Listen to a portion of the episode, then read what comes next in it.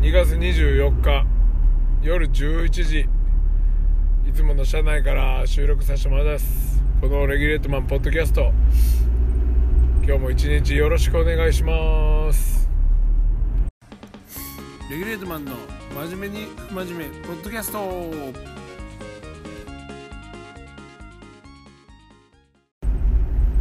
はい。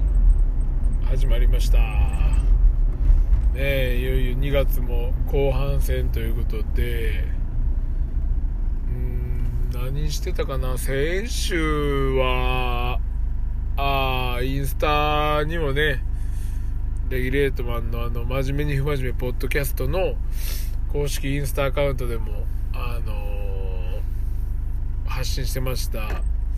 インタースタイルというねあのー聞いたことあるかもしれないですけど毎年2月にあの行われる いわゆる横乗り系まスノーボードサーフィンスケートボードの、まあ、ブランドだったりとか関連企業ね関連企業が集まって合同でこう展示会をするっていう、まあ、催しが年に1回あってそれがあのちょうど先週ぐらいだったんですけど横浜の方へ行ってきました。でねあの例年だったら結構まあ僕らのいつも取引させてもらってるスケートメーカーサーフメーカー、まあ、もちろんボルコムなんかも今まではこう出店してたんですけど まあコロナ禍っていうのもありますしえっ、とまあ、出店する側の出店費用っていうのもぱ結構高騰な値段になってるのでまあ経費削減じゃないですけど、まあ、有意義なあの時間になかなかできないかなっていうので企業がこう出店を控えているっていう流れではあって、まあ、割とこう寂しい感じの、ね、横乗りブランドな感じでしたえー、代わりと言いますかもうあの今のねアウトドアというかレジャーの中心はもうキャンプとかだと思うんでキャンプメーカーとか まあ外で遊ぶもの。例えばこうカヤックとかあのサップボードとかまあ、そういう、あのレジャー企業なんかも今まで見たことないような企業がね結構出店してたりしてて時代の流れがね強くこう感じれた横浜でしたね。えー、とねまあ横浜って言ってもまあ僕ら今回あのまあ社長の淳君とあの飛行機で行ったんですけどえっとね。あすいません。伊丹に伊丹に朝8時集合。ああ違う違う。8時の飛行機やからまあ7時半集合ですね。大体。ってことは7時半ってことはまあ7時まあ、20分ぐらいには着いとかないと。っていうことはもう僕はね京都からだとえらい時間かかっちゃうんであの前の日はもうあの車泊しました。仕事終わってえー、っとそのまままあそうそうなんですよ。まあ飯食いに行く時間っていうかもう飯食いに行くとこもなくてね8時に終わったところでどこも行けないんですよ。で結局コンビニでなんか簡単なもんをちょっとつまんで買ってでまああのエキスポン近くのお湯葉の湯っていうねスーパー銭湯あるんですけどそこで風呂使っていや僕はすいませんね。悪ばっかりあのエキスポの近くにあの駐車場借りてるんでそこに コンビニでも酒買い込んであのー、一人で車泊で出ました。あんまりにも車泊もね結構暇なもんなんであのアマゾンプライムかなんかであの映画をダウンロードしてまあオフラインでも見れるようにちょっとしたりとかして工夫して遊んでたんですけど。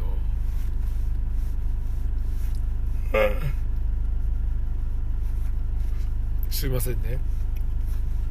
あの映画言うてもねなんかそんな面白いもんないしあの まあ2時間3時間ぐらいね見る感じなんですけど。お酒がねまあ3本か4本ぐらい買ったんだかな。まあだらだらこう車をね僕その時はタントで行ってたんですけどタントをちょっとこうフラットにしてまあ飲みながら映画見ながらしてたんですよ。んででねそのちょうど1週間前ぐらいにあのまあタバコをね僕あのちょこちょこ吸ってたりしてたんですけど今完全にまたこう禁煙になってましてあの全然吸ってないんですね。でちょうどそれが先週ぐらいが、まあ、割とあの始めたてというか禁煙しだした頃ぐらいだったんで。食べ物がねもう食べ物飲み物がめちゃめちゃうまくこう感じるんですよ。感じてまあよう飲んじゃうんですよね。で結局502のビール2本ぐらい飲んでもう、まあ、4杯5杯6杯ぐらい飲んだんですけど。まあまあ飲んじゃったっすね。でちょうど多分ねあの世間的にはあの確か水曜か木曜かとかだったんであの寒波だったと思うんですよ確か。あ木曜日かな？木曜日に行ったから。ちょうど大雪っぽい予報やってまあ僕ら伊丹着いた時はまあ快晴で天気は良かったんですけどすげえ多分あの爆弾低気圧みたいな時だったんでまあしっかり雪降ったんじゃないかなと思って。ねでその寒い日なんですけど、まあ、伊丹で行って7時半集合で、まあ、東京に着いたのが大体9時半ですかね。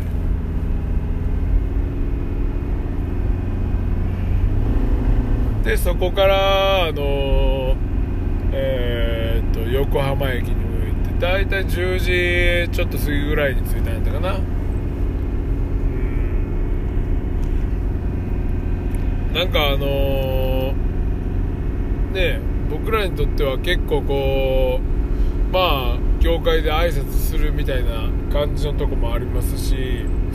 代わりにこうどんなメーカーがねあのー、どういう意図があって今回そこに出店してるのかとかなんかまあそういう市場調査を兼ねてみたいなとこもあってちょっと行ってきたんですけどまあ2時間で大丈夫でしたね。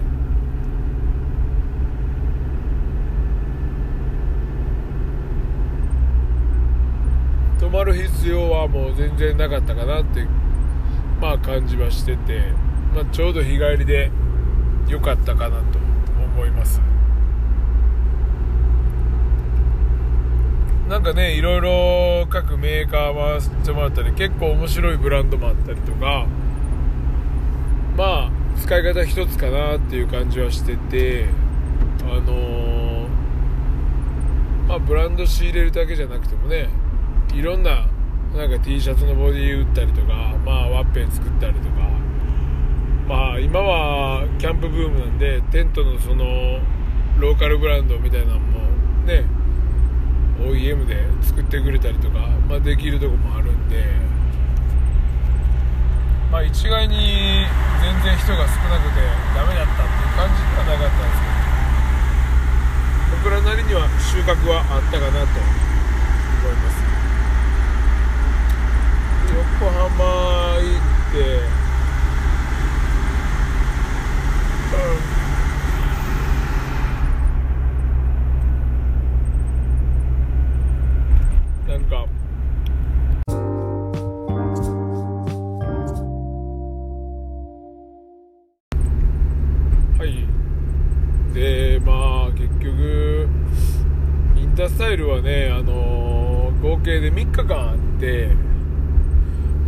たち行ったのが最終日っていうのもあってまあ人はちょっとね少なかったんですけど毎年だとこうスケートのイベントやったりとか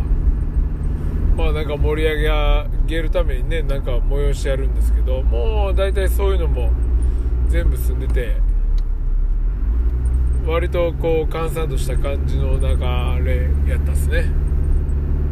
んまあアウトドアとかこう特にこう外で遊ぶレジャーっぽいのとか なんか人気なものなんであの知らないブランドもいくつかありましたね。アウトドアメーカーの。なんかキャンプメーカーさんとかはね結構大阪出身のブランドが多いんですよね確か、まあ、ロゴスもそうですしあのね D や DD とか？うさぎマークの DD あとはなんかいろいろあるっすよね確か。確かにキャンプのねあのメーカーが人気な理由はあの まあ言ったらサーフィンスノーボードのお客さんにもね新しく提案できるっていう感じだと思うんでスケボーに行くのにキャンプする。サーフィン行くのにもキャンプするみたいなこうねちょうどこうハブ的な位置にあるんで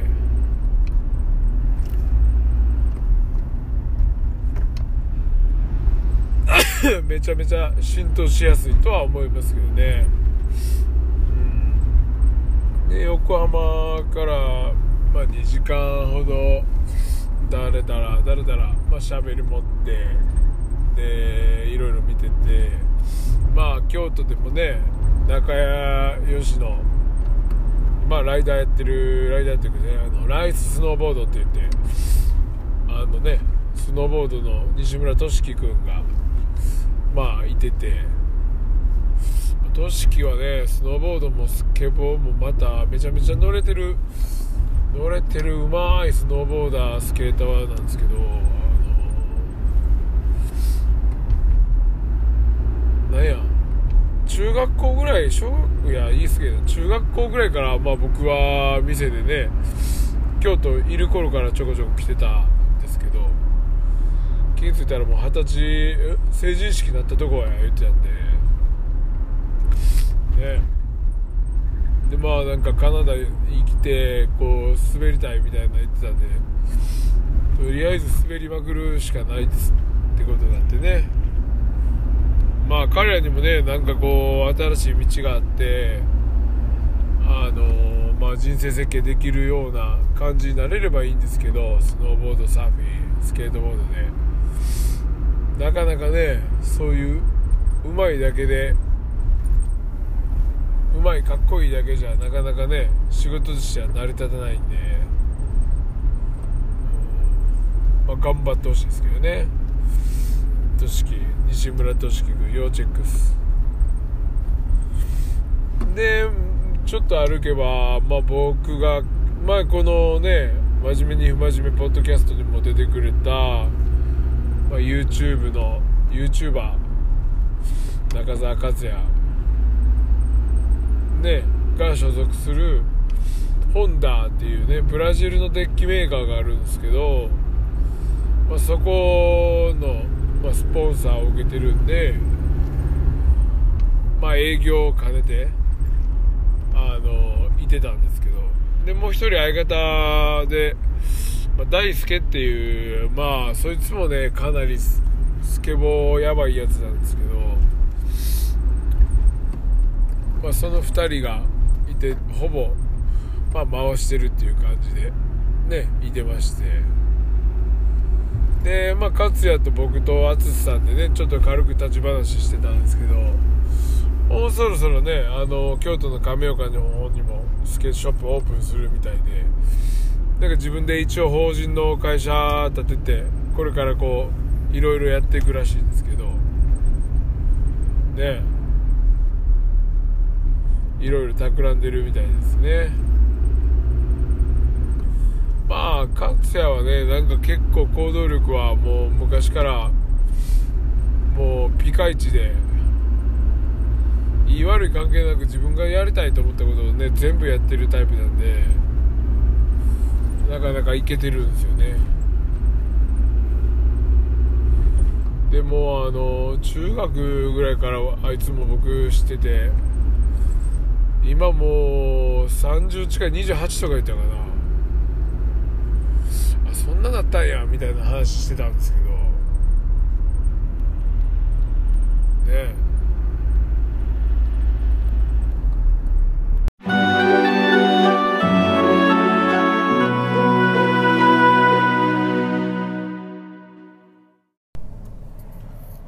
います。昨日はもう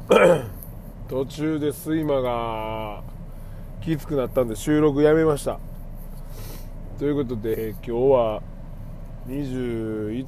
日？翌日の朝出勤前に収録してます。眠くてもう頭があんまり回らなかったすいません。ということでもう繰り越し収録な感じですね。今はあの本当に家出て木津から大阪方面に向かってる最中なんですけどもいつものいつもの渋滞に巻き込まれるのを想定して出勤してるっていう感じでまあ天気いいっすね今日は、ね、インタースタイルのねこの前ちょうどあのー、昨日か勝也の話ねしてたとこでインタースタイルはまあ行ってねこう市場調査じゃないですけどまあどういう流れなのかっていうのを僕らはちょっと把握しに行ったりとかする場でもあるんで、まあ、毎年できるだけ行くようにしてるんですよね。横浜に行くことはねあの、本当にそれぐらいしかないですけど去年ちょうどやってた時はあのセレーヌ号？ちょうどコロナがなんか流行りだした頃ぐらいであの船豪華客船の中がねお客さんがみんなコロナになってるんじゃないかみたいな話あったじゃないですか。あれがちょうどね行われてた会場のほんとちょっとまあ裏手の方に泊まっててまあその日に僕が行った日にちょうどその日にお客さんをもうみんな船から出すみたいな感じの日だってなんか会場も騒然としてましたね。ねえ。コロナはもうなくなることないんでね。何でもいいですけど。なんかまあ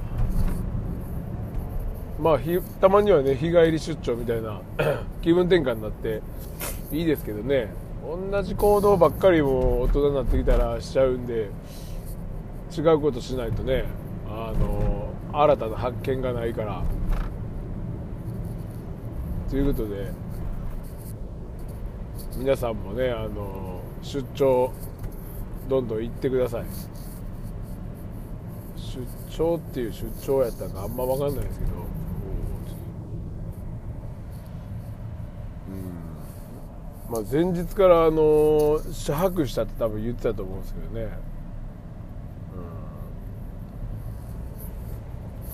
夜になったらやっぱ疲れてきますね車泊は。体がもうバキバキで。でもなんかあの、思ってたより飛行機もなんか人多いなっていう印象でしたね、まあ、東京都内もあの、結局めちゃめちゃ人置いてた感じでしたけどね、まあ、制限するのはもうやっぱり無理でしょうからね。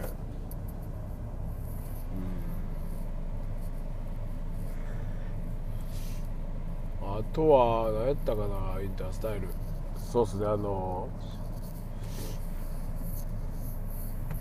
T シャツのボディとかキャンプのあのエアマットを取り扱ってる会社さんとなんかちょっとお話しさせてもらったんですけ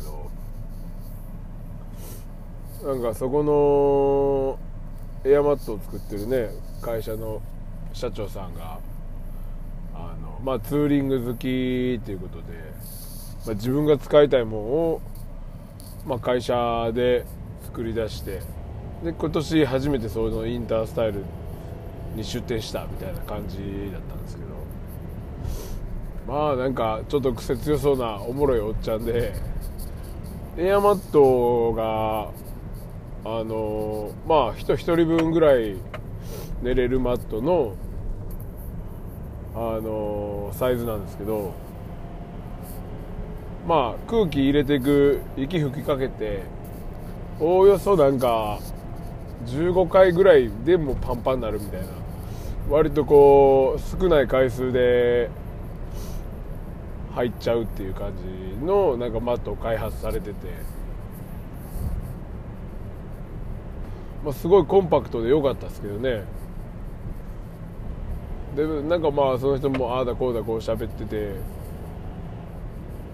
あの、自分が使いたいねみたいな。で今息子と2人で会社やっててみたいな。ね言ってたんですけど。でなんかバルブ部分がえっ、ー、と上と下と2箇所あってまあ空気入れやすくするのと でついでに抜き抜きやすくするのもまあ実はあんまり他のブランドではやってないみたいな感じで言ってました。うん。まあなんかそろそろねそういや春っぽくなっていたからキャンプもしたいなと思いながら、うん、ソロキャンプグッズですねそこのメーカーさんは。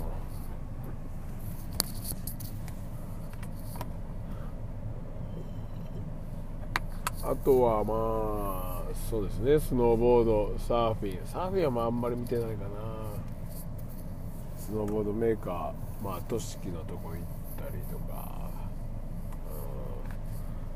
うん、まあサクッと2時間って感じですね。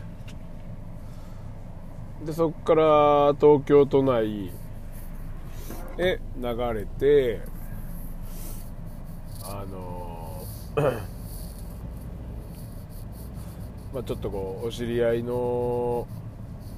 あのタコスブリトーで美味しいとこお昼食べに行って、まあ、軽く一杯飲みながら昼ご飯食べてそこのブリトーがもうめちゃめちゃ美味しくて中目黒にあるんですけどもう結構ねもうスケーターとかサーファーとかが集まるあのお店なんですけどかなりまあブリトーがボリュームもあって美味しくてビールと合うんでねそこもぜひあの行ってもらえたらバハバハやったかなお店の名前。うん。中目黒ってなんかもうどっちかというと住宅地になるんかな。まあ駅前はねなんか栄えてたんですけど中目黒のあの桜並木がちょっと裏手にすぐ近くにあったりとか、まあ綺麗なとこですよね。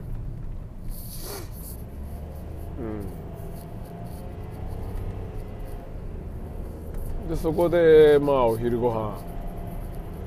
ちょっと食べまして。でからそこから恵比寿中目黒から恵比寿に移動して恵比寿でちょっとまあ違うメーカーさんのまあちょっと商談といいますか挨拶がてら行ってで夕方のそうですね5時ぐらいに恵比寿出て羽田の6時発の飛行機で帰ってきたって感じですね。で伊丹は8時着。あじゃあ7時着ぐらいか。っていう流れの一日でしたね。うん。なかなかね最近もう東京向いて行くことないからまあいい刺激にはなりましたけど。ね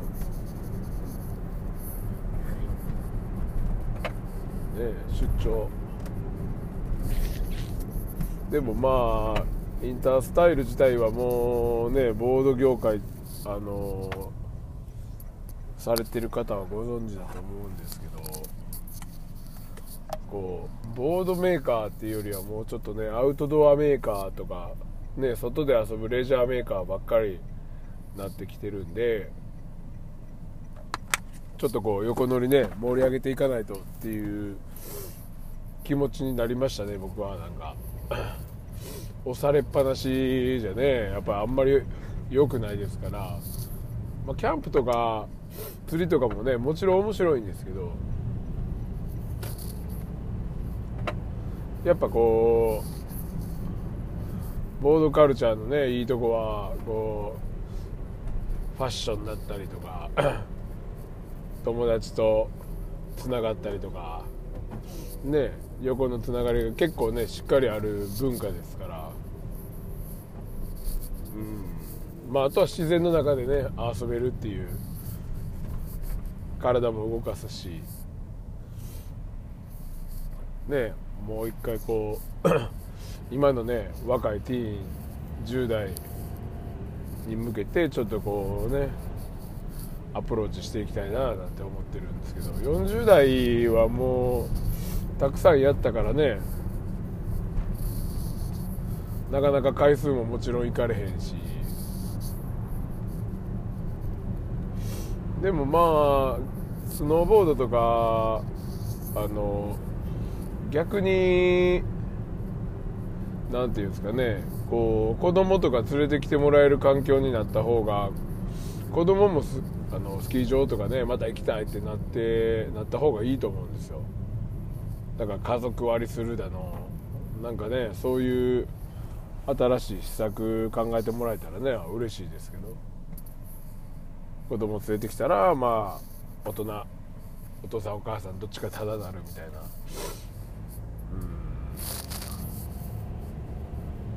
ええ。でからその東京帰ってきて翌日、まあ、ちょうど、まあ、寒波ということでもう まあ僕休みだったんですよ。連休だったんですけどあの一回家帰ってすぐ身支度ボードスノーボード行く準備しだしてえっ、ー、と朝方にまた兵庫県のスキー場行か行きまして今回はちょっと1人で行って現地集合であの西川さんっていうねあのおっちゃん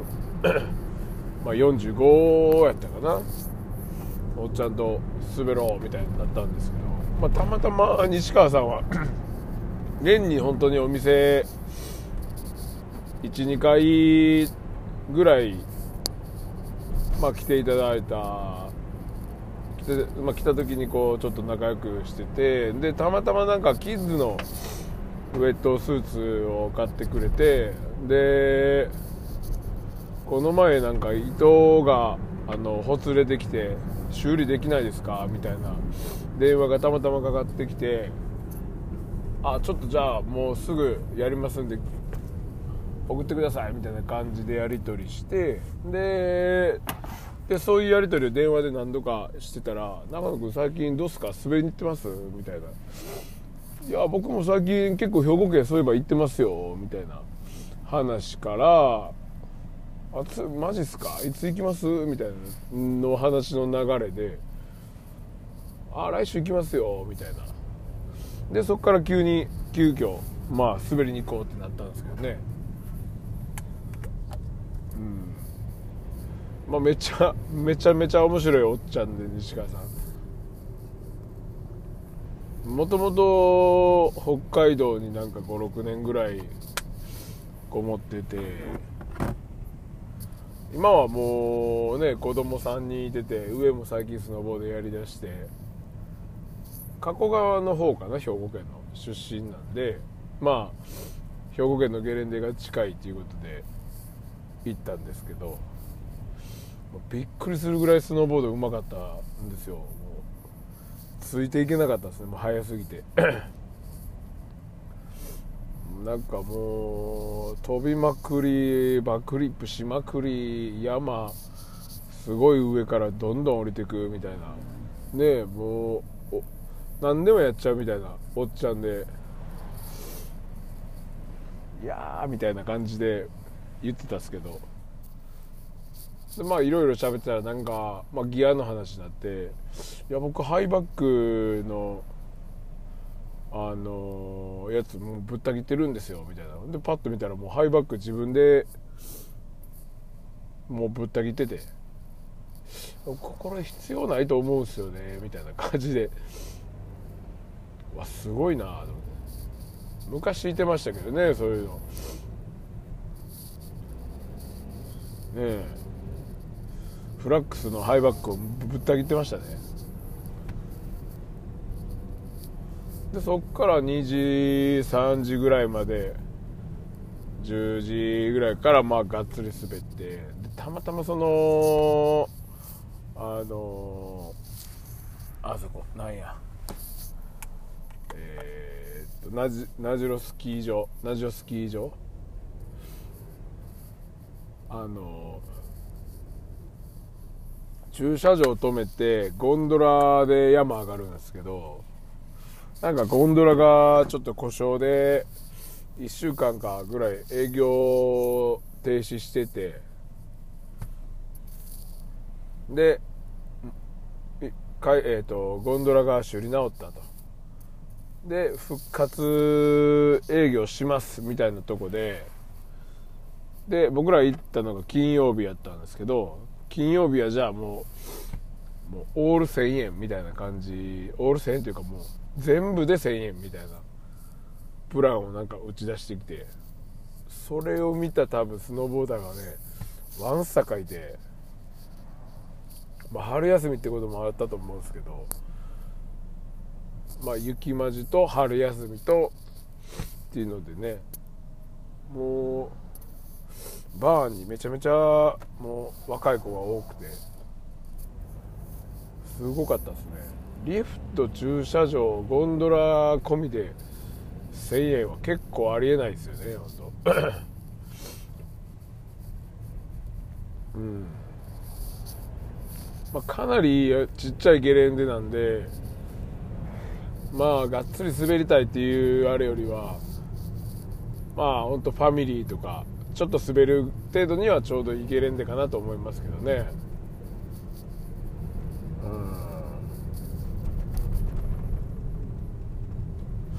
うん。西川さんね。に教えてもらって行ったんですけど。あの八北とかよりもまだもうちょっとえっ、ー、と3 4 0分上上というか奥側になるんかな。インター降りてからがね結構あるから割と遠く感じちゃいますけどね。でもまあ料金で僕結構もう岐阜正直遠いんでもう1人とか2人で行くのももう近くで滑れたらいいやぐらいなんでもう今年に関してはもうね全然もう兵庫県なんならもう滋賀県みたいな。十分滑れたらいいいいですけどね。どこでもいいです。安い方が助かるっすね。うん。っていうのでねまあそろそろシーズンも 終わりになりかけてきたけど一応今週も行こうかな。どうしようかな。まだでも昨日今日はあったかいですけど週中週末はちょっとねまた寒いですもんね、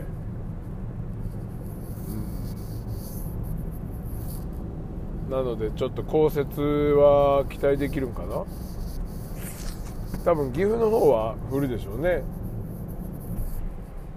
何人か集まったら行きたいけど。1人2人ではなかなかね運転しっぱなしはしんどいですね。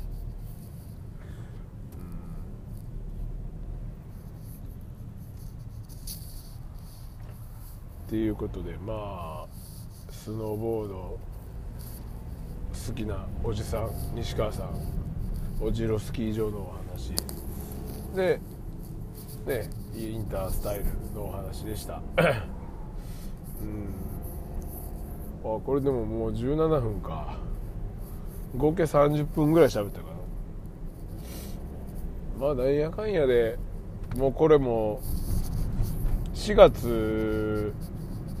あの1回目のねコロナぐらいであの自宅待機中に始めた番組なんでおおよそですけどもうすぐ1周年ですね。すごいですね。4月から多分初めてやったかな。1周年記念でなんかちょっとグッズ出そうかな。ねどうしようかな。なんかこんなん作ってほしいとか番組のリクエストなんかあればつかさアットマークレギュレート .jp まで送ってもらえるといやもうでもこれですら27回目なんで、ね、なんやかんやで続いてるっすね。あのポッドキャスト なんかまあクラブハウスもそうですけど流行ってるのはやっぱり日本はまだそこまでですけど アメリカはやっぱり結構すごいみたいであの聴率っていうかね結構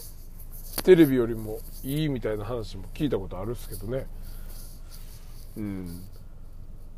YouTube も結局だから音声だけ載してるみたいなまあサイトもあるんで まあ、YouTube も結局それで見るっていうよりはもう聞く側聞くあれになってるっていうのも聞きましたけどね。うんなんかみんなもポッドキャストね番組始めてくれたら嬉しいなと。まあ今週はこんなもんかな。まあ結構いろいろやってるっす。まだまだ。ね。1周年記念でちょっとなんかね企画考えておきましょう。それではじゃあまあとりあえず頑張りましょう。今日もよろしくお願いします。